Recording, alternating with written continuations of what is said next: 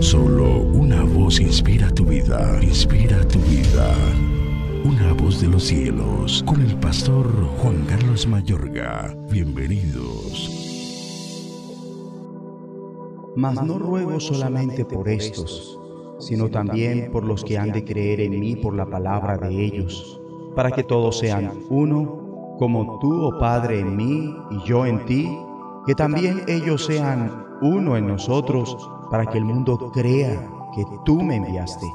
La gloria que me diste yo les he dado, para que sean uno, así como nosotros somos uno, yo en ellos y tú en mí para que sean perfectos en unidad, para que el mundo conozca que tú me enviaste y que los has amado a ellos como también a mí me has amado. Juan 17, versículos 20 al 23.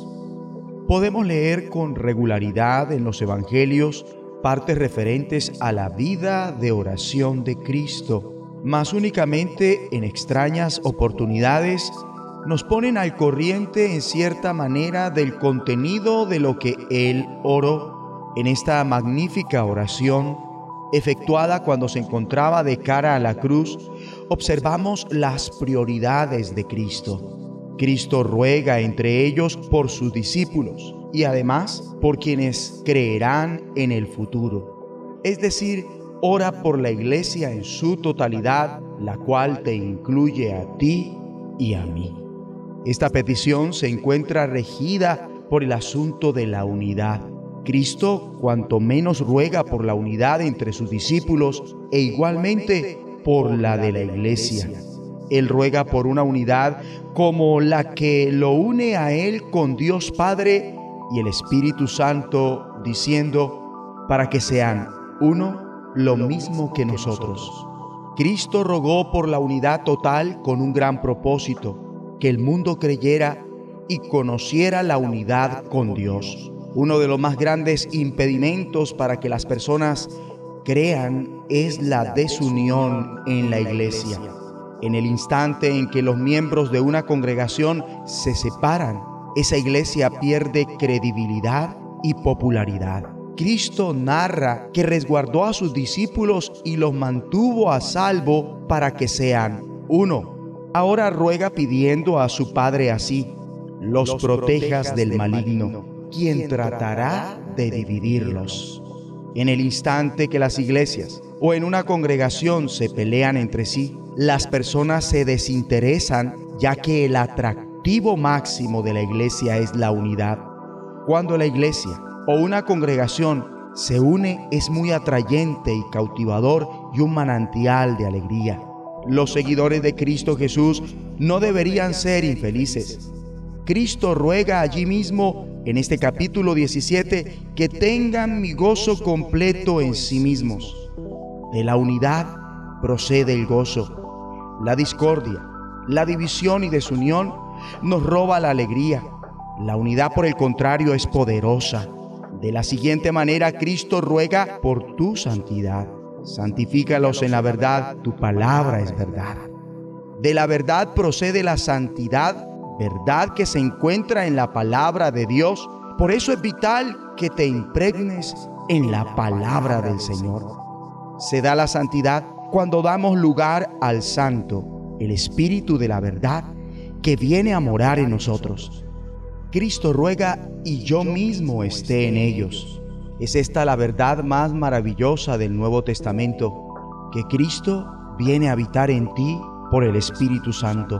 El mismo Espíritu Santo habita en todos los creyentes de todas las denominaciones o iglesias ganadas por la sangre de Jesucristo. El Espíritu Santo nos une. Cristo también ruega de la siguiente forma para que el amor con que me has amado esté en ellos ¿Qué amor más sublime puedes poseer que el amor que Dios Padre tiene por Jesucristo su Hijo? La oración de Cristo por ti es a fin de que en tu corazón poseas el mismo amor hacia otros seguidores de Jesús de Nazaret y otros miembros del cuerpo de Cristo que el que Dios Padre tiene por Jesús de Nazaret. En ocasiones sucede que las personas platican de la unidad invisible pero Cristo no rogó nada más por una unidad invisible, ni tampoco rogó para que estuviéramos medio unidos. Él rogó para que alcancen la perfección en la unidad y así el mundo reconozca que tú me enviaste. Él desea que la iglesia esté unida total y visiblemente. Muy pronto llegará ese día. Mientras, guiados por el Espíritu Santo y sometidos a la autoridad delegada, creamos conexiones, operamos juntos y nos congregamos confluyendo con santos de distintas partes de la iglesia, al tiempo que mancomunadamente unimos nuestros corazones y nuestras mentes en comunión con Cristo, podemos ver señales notorias de nuestra unidad invisible. A continuación, vamos a rogar al Padre unidos. Padre Santo, gracias por la forma en que nos estás guiando a la unidad por tu Santo Espíritu. Ruego para que presenciemos en aumento señales de una unidad notoria para que el mundo crea. En el nombre de Jesucristo. Amén. Una voz de los cielos, escúchanos, será de bendición para tu vida. bendición para tu vida.